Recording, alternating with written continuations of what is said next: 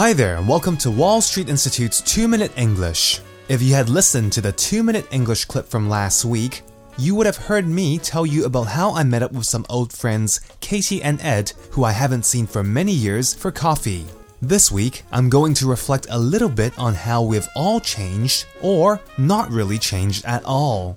Anyway, I remember how I used to hang out with Katie and Ed as a teenager doing silly things together and joking about how adults and professionals seem so much more serious and boring, and how we would never really grow up. Many years later, most of us now in or nearing our 30s, we've all literally grown up and become the professionals we used to joke about. The amazing thing is that when I saw my old friends again, I felt like I was 16 once more. I didn't feel like I was a teacher. I didn't feel like Katie was a doctor and I definitely did not feel like Ed was a hotel manager. Not to mention that we've all gotten married as well. We talked, laughed, and joked around like we were back in high school once more. I have often thought about what it means to grow up. Does it mean being more responsible? Does it mean being more mature?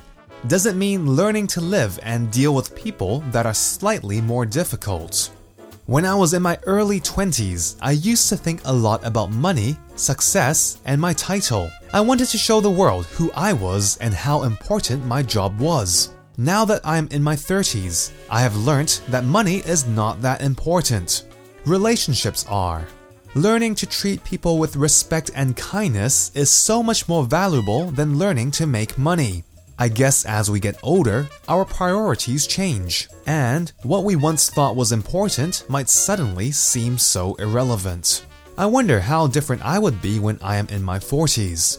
Anyway, that's all for this week's 2 Minute English. Bye bye.